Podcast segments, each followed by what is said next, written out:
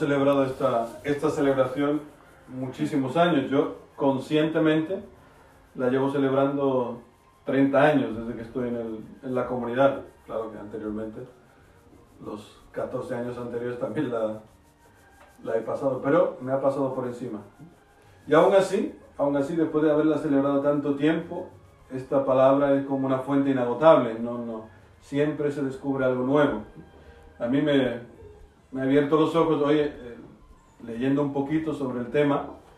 Eh, me he encontrado con un, con un teólogo alemán que se llama Hans Urs von Balthasar, bastante famoso en, en Alemania, y dice una cosa impresionante, que es que las lecturas de hoy giran, eh, dice, a pesar de que humanamente son imposibles de, de, explicar, o sea, no hay ningún concepto humano, dice, que pueda expresar adecuadamente lo que estas palabras eh, quieren significar, este misterio es eh, inabarcable, ¿no?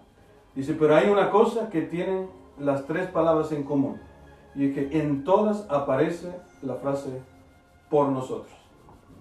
O sea que esto es una cosa maravillosa, ¿no? Que todo esto que estamos celebrando, hoy especialmente esta muerte de Jesucristo en la cruz, esta cruz que vamos a, a adorar, lo ha hecho por nosotros. O sea, estamos de alguna manera al centro de esta, de esta celebración. No es un momento de tristeza, no es un momento de, de sentimentalismo, no es un momento para, en el sentido así, de compadecerse y de mirar a Cristo, mira cuánto sufre y de regodearse así, digamos, en el, en el morbo, en el sufrimiento, ¿no? Eh, ¿no? Como todas estas películas, ¿no? Que, que, que, ha, hecho, que ha hecho el cine, ¿no? Sobre la, la pasión, ¿no?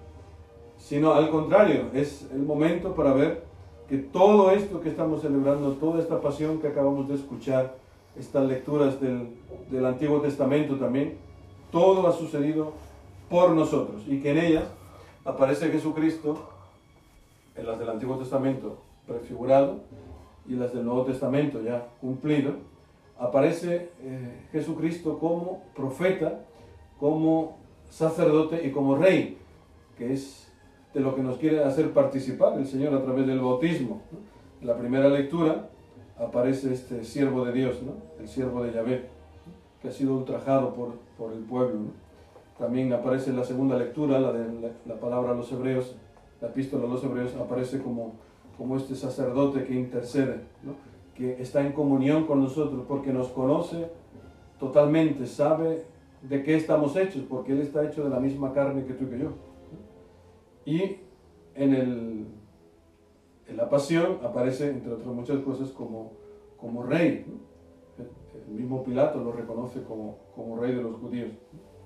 Pues estos tres caminos conducen de manera, cada uno de una manera diferente, al misterio de la cruz. Y dice este teólogo alemán, dice que ante esta suprema manifestación del amor de Dios, el hombre lo único que puede hacer es postrarse en adoración. Aquí no se trata de estudiar este misterio, aquí no se trata de, ir a desmenuzar y por qué, y cuándo, y cómo, y a qué hora fue, pero fue el viernes por la tarde, fue eso. Madre mía, ¿quién le interesa eso? Aquí lo que interesa es saber, primero, que Dios lo ha hecho por nosotros. Segundo, ante esta inmensidad de, amor, o sea, ¿quién te ha amado así? O sea, ¿quién te ha amado a ti de esa manera incondicional? ¿Quién ha sufrido tanto por ti? Porque todavía, por ejemplo, dice, bueno, pues una madre pues sufre un parto, ¿no? Por amor a su hijo, ¿no? Y uh, pasan los dolores. Sí, sí, pero es por algo bueno, ¿no? Luego está el niño ahí y la madre se alegra. Pero sufrir por nada, o sea, por un pecador, por uno, por uno que te va a traicionar, pues esto es una cosa impresionante. Y ante esto, pues dice este hermano nuestro, hermano mayor en la fe, que lo único que nos queda es adorarlo. Y es lo que vamos a hacer hoy, adorar esta cruz. No solamente la cruz de Jesucristo, sino también la nuestra propia. Y esto que hemos escuchado, es también la, la misión de la iglesia. Es una palabra que hemos recibido hace muchos años. Esta palabra del siervo de Yahvé. También esta palabra de la cruz gloriosa es la misión de la iglesia. Hemos escuchado hace muchos años, lo recuerdo, una palabra que nos decía eh, Kiko, decía, nadie por sí mismo puede querer ser llevado a la muerte si Jesús no lo llama. O sea, esto, esto no es, a nadie se le puede obligar al martirio, a nadie, esto no, ni nadie puede querer, no es que, ah, yo quiero, Señor, porque el Evangelio da, da muestras de ello. Hay un joven que dice, yo te seguiré donde tú vayas, y el Señor le dice, espérate, espérate. Las zorras tienen guarido, los nidos tienen, los, los aves tienen su nido. El Hijo del Hombre no tiene donde reclinar la cabeza. Vete con tu familia, no te preocupes. Sin embargo, a otro le dice, sígueme. Le señala con el dedo y dice, sígueme. O sea que es Dios el que elige. Y todos los que estamos aquí, decía aquí con esa tarde, en esa convivencia, y esa palabra que hemos escuchado, todos los que estáis aquí habéis sido señalados por el dedo de Dios, habéis sido llamados por Dios. Todos nosotros el Señor nos ha señalado y nos ha dicho, sígueme, sígueme. Y se nos ha prometido, en este catecumenado, se nos ha prometido que algún día vamos a vencer a la muerte, porque va a crecer en nosotros Cristo resucitado, que trae este espíritu que vence a la muerte. Y podríamos decir con San Pablo, ya no soy yo quien vive, es Cristo que vive en mí.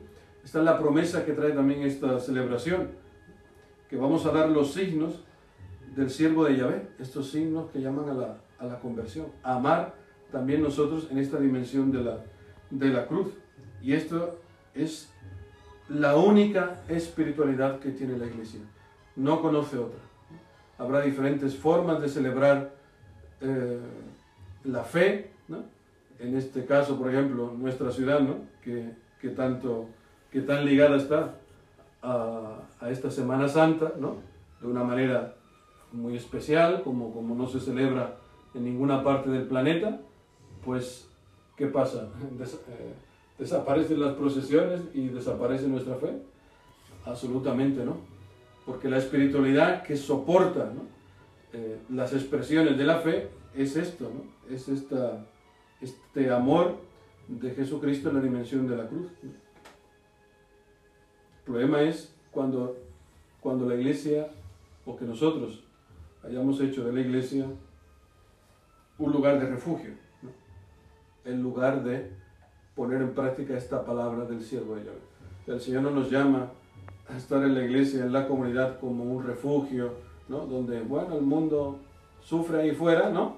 Y nosotros estamos aquí al resguardo. Absolutamente no. La iglesia es el cuerpo de Jesucristo. Y mirad lo que ha pasado con el cuerpo de Jesucristo. O sea, esto es... Eh, Jesucristo, el Señor no, le ha, no lo ha resguardado. No ha dicho, mira, que sufran los romanos, ¿vale? Y tú aquí, ¿eh? yo te protejo, ¿eh? No te preocupes, que ya verás que no pasa nada. No, no. El Señor no le ha ahorrado el sufrimiento a su propio Hijo. Y nosotros estamos llamados a ser el cuerpo de su Hijo. Él es la cabeza, nosotros somos su cuerpo. Unos serán los brazos, otros serán el corazón, algunos serán los pies, otros pasarán inadvertidos, pero todos formamos parte de este cuerpo, y este cuerpo que está llamado a exponerse, o sea, a darse totalmente. También en este misterio de la cruz, que está reflejada nuestra propia cruz, el Señor quiere hacernos crecer en la fe, porque si no tenemos fe ante la cruz, que es un acontecimiento que nos muestra la muerte, pues reaccionaremos siempre con violencia. Esto lo decía Kiko en la, en la munición al canto del Shema, en la convivencia del Shema. Lo podéis leer cuando habla de, de la cruz, en donde se ha cumplido, se ha hecho carne el Shema que Cristo ha rezado desde pequeñito, pues si no vemos en esta cruz, este, si la vemos sin la fe, pues, repito, reaccionaremos siempre con violencia, eh, porque no se entiende. Y constantemente vamos a encontrar en, nuestro caminar la cruz. La cruz que a lo mejor hoy no es la misma que dijimos cuando hicimos los primeros escrutinios. Seguramente ha cambiado, algunas se mantienen, otras se transforman, aparecen cruces nuevas, cuando yo hice los primeros escrutinios, cuando, tenía 15, 16 años, no me acuerdo, más o menos, era adolescente, pues me río yo ahora de las cruces que, dije en aquel entonces, ¿no? Aparecen cruces nuevas. Pero es importante saber que el maligno siempre va a aprovechar nuestra cruz para convencernos de que Dios no nos ama, porque sabe que tenemos un miedo a la muerte terrible. ¿no? Pero hemos escuchado que la cruz, que, la, que Jesucristo ha vencido a la muerte.